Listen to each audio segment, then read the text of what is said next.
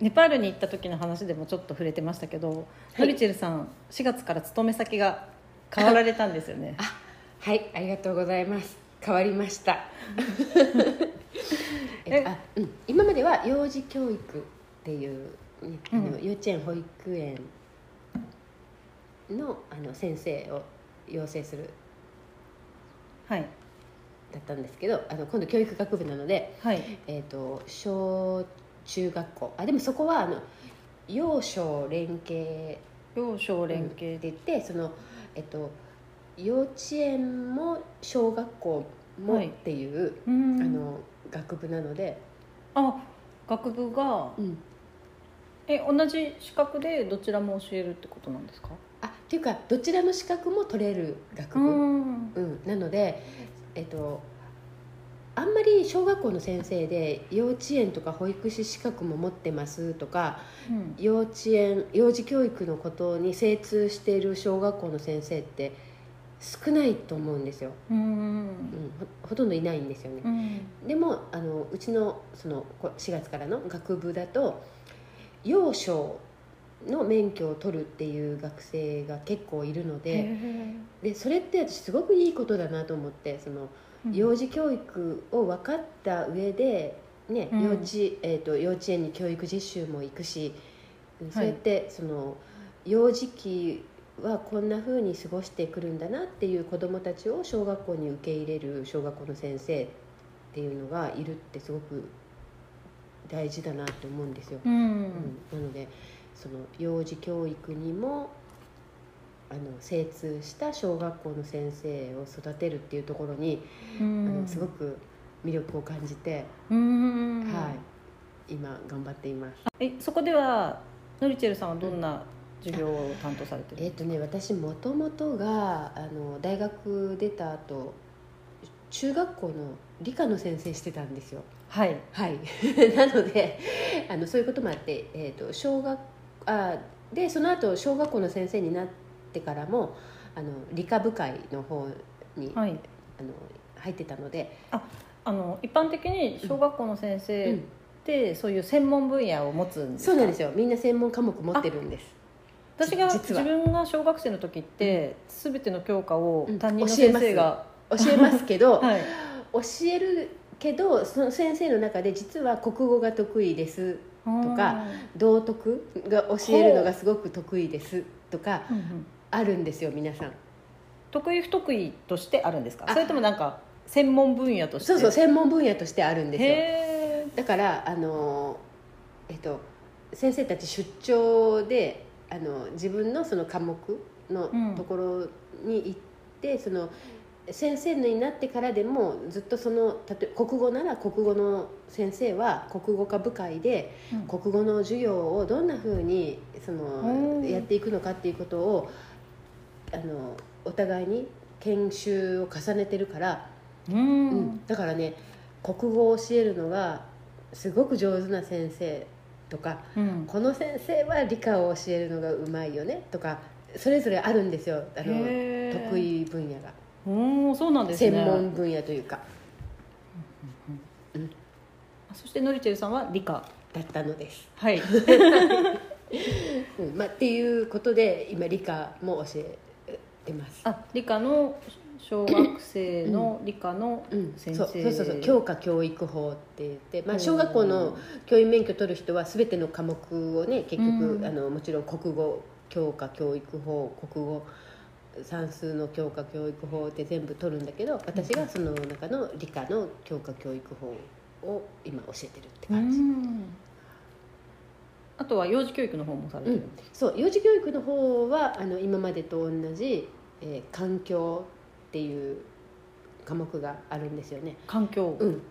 ほう今までのも聞いたことなかったですあそうですかはい私、えっと、環境っていうあ保育内容の環境っていう科目をずっと担当してきたんですよ、はいうん、あでまあ環境っていろいろありますよね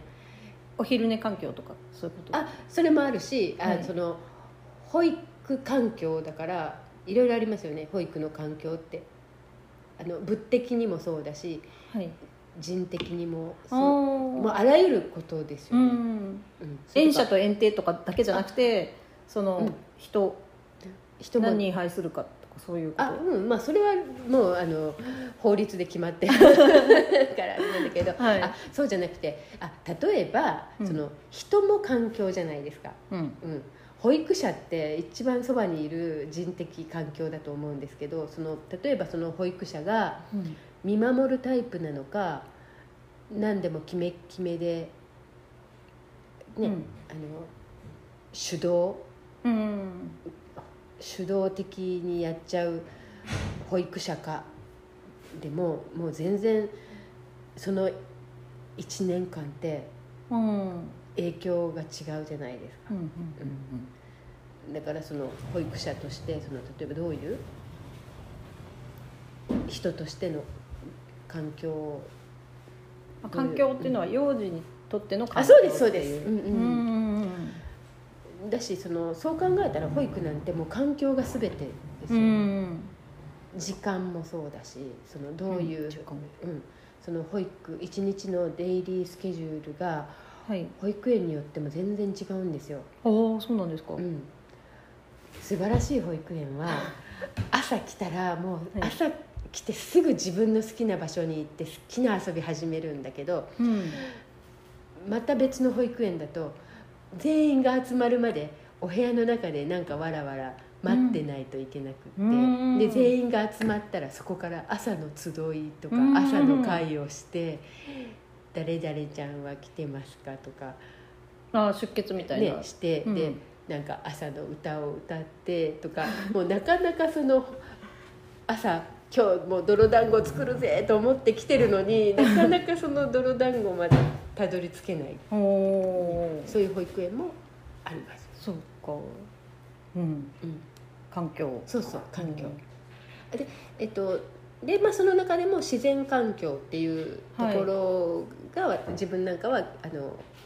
興味があったから、はい私だったらえっと環境の中でもその自然環境、うんし子どもたちの自然体験っていう部分をあの専門的にうんやってえたそれこそえ園庭とかうんお散歩とかあそういうことですそうかですね、うんあだしその中身うんその園庭でじゃあ何をやるのかとか、ほうん、お散歩でも前も言ったかなそのお散歩に行った先で先生に決められたことをして遊んでたらううんあんまりあの効果はないんうんだって、うんまあ、効果を求めてはいけないんだ けど、うんその自然体験で非認知能力とかそういうものが育まれるよって言うんだけどその、えっと、せっかく外にお出かけに行ってるのに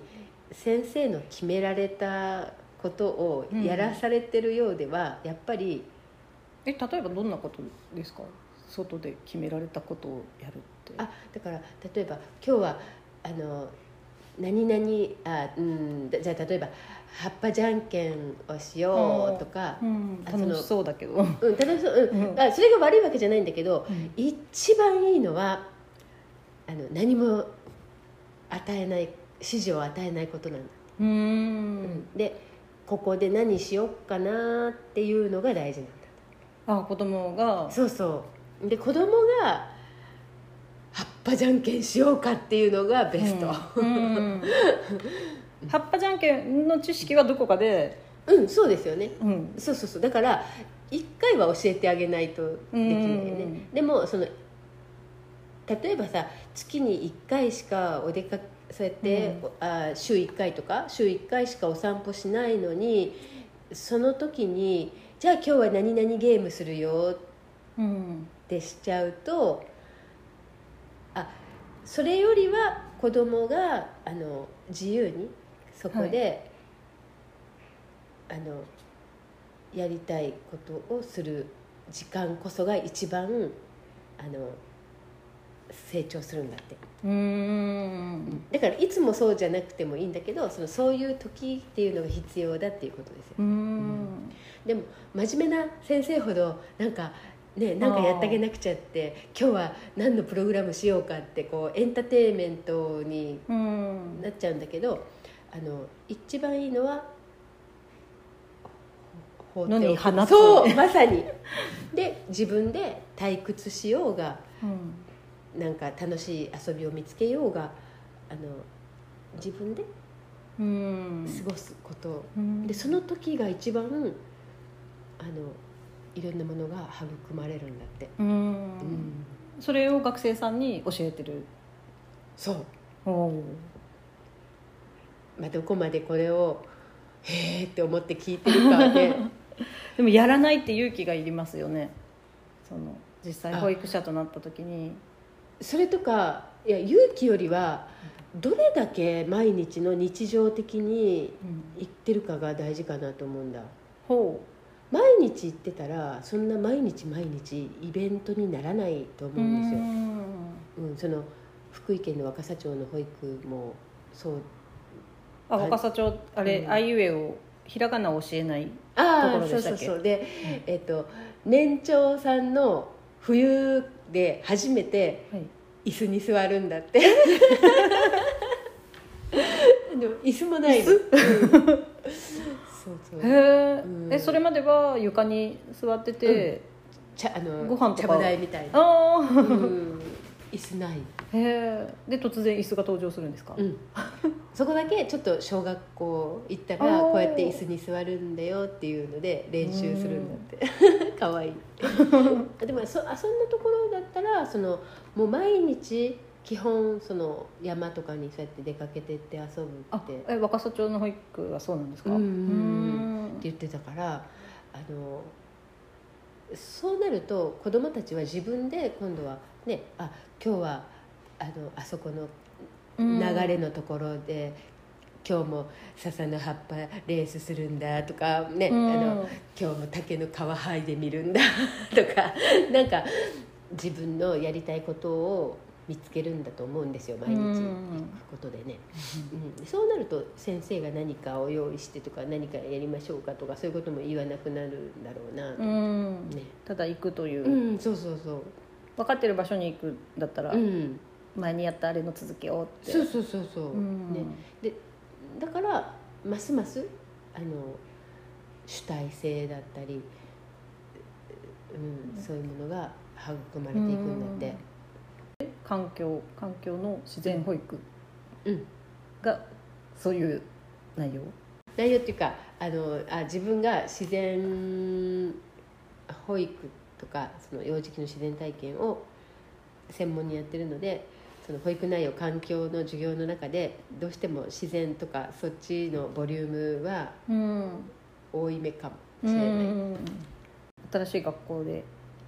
あれですよね遠くまで通勤されてるんですよねあそうあでもね思ったよりあのこう信号がなかったりとかはいあの緑の中を走り抜けると かあのなんか流れに乗って走ってると運転自体はそんあの思ってるほど楽あの大変じゃなかっあそうですた、か、まあ冬ですね問題はね冬そう凍緑が多い場所の凍結冬はあの凍結するらしいからあら怖い雪はね除雪であれだけどうん凍結は怖いなと思ってそうですね日向と日陰で全然違うあ感ねじ、えだからこう光光ってると怖いですよね、うんだから学冬です生学生さんの数も増えたんですかそうねやっぱうん4年生だから、ああのの4学年あってで1学年の人数も多いから、ううんんやっぱ大勢の授業はちょっと疲れ ますねまあでもあの学部長とかその周りの先生方がすごくあの素敵な先生がうんいるので、うんそういう同僚性っていうかそういうのでもあの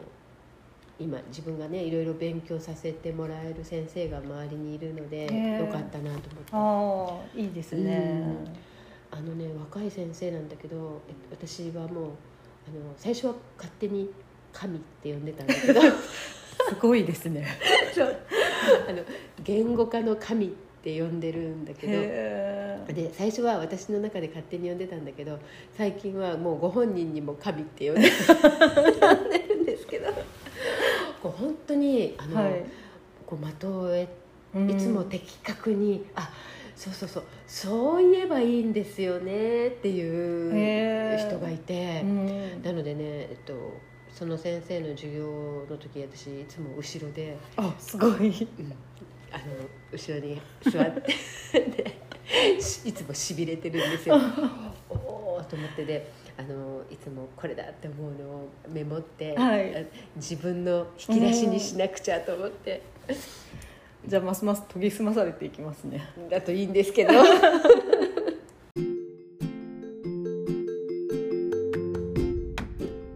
ノリチェルさんの転職というのか所属する大学を変えたことについてどんな思いがあったのか今は何を教えていらっしゃるのかなど伺いました幼児教育と学校教育のどちらも学ぶのは学生さんにとっては大変だと思いますがどちらも知っている先生が増えて連携をしてくれると子どもたちにとってはすごくいいなと思います幼児教育の環境について自然体験を増やすことそしてその中でお膳立てしすぎないことが子どもの主体性を育むという話がありました教育者の育成の話なのでうちの園はそういう感じじゃないと思われた方もいるかもしれませんが週末でもできることはありそうです週末何か目的と道筋と子どもの学びがしっかり示されたイベントに参加させるとかではなく例えば遊具がない公園や野山に連れて行くとか目的地を決めずに子どもに付き合ってお散歩するとかそれならまあずっと一日とかでなければできるかなと思いました私は親子でキャンプやお泊まりイベントをすることがあるのですが大人がおしゃべりに夢中になっている間に年齢の違う子どもたちが外で元気よく遊び出したりするのも子どもにとってもいいんだなと思いましたある時は絵の具を広げて塗りたくっていて「わー!」って叫びましたがあれこそ主体的でしたね